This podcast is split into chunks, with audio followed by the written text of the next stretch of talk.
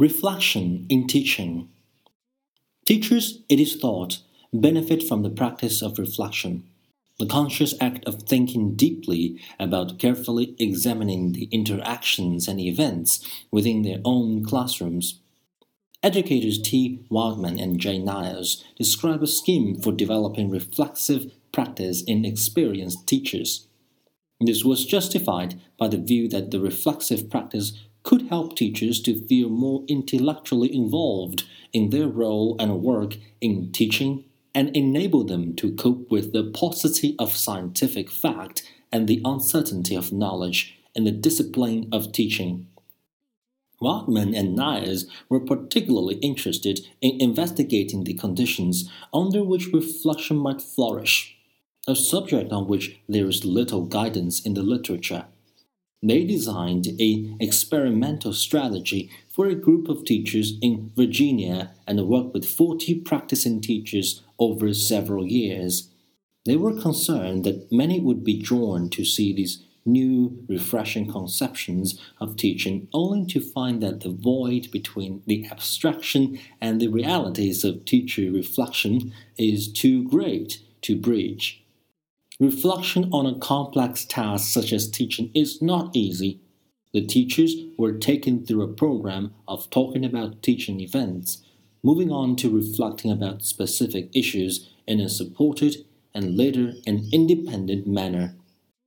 Wildman and Niles observed that systematic reflection on teaching required a sound ability to understand the classroom events in an objective manner they described the initial understanding in the teachers with whom they were working as being utilitarian and not rich or detailed enough to drive systematic reflection. Teachers rarely have the time or opportunities to view their own or teaching of others in an objective manner.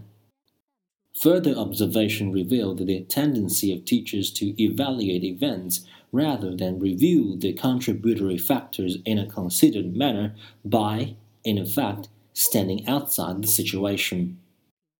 Helping this group of teachers to revise their thinking about classroom events became central. This process took time and patience and effective trainers. The researchers estimate that the initial training of the teachers to view events objectively took between 20 and 30 hours, with the same number of hours again being required to practice the skills of reflection. Wildman and Niles identify three principles that facilitate reflexive practice in a teaching situation. The first is support from administrators in an education system, enabling teachers to understand the requirements of reflexive practice and how it relates to teaching students. The second is the availability of sufficient time and space. The teachers in the program described how they found it difficult to put aside the immediate demands of others in order to give them themselves the time they needed to develop their reflexive skills. The third is the development of a collaborative environment with support from other teachers.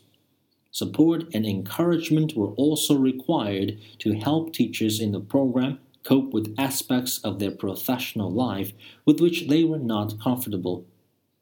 Wildman and Niles make a summary comment. Perhaps the most important things we learned is the idea of the teacher as a reflexive practitioner will not happen simply because it is a good or even compelling idea. The work of Wildman and Niles suggests the importance of recognizing some of the difficulties of instituting reflexive practices.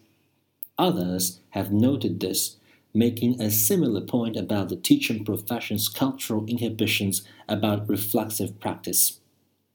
Zeichner and Liston point out the inconsistency between the role of the teacher as a reflexive professional decision maker and the more usual role of the teacher as a technician, putting into practice the idea of, of theirs.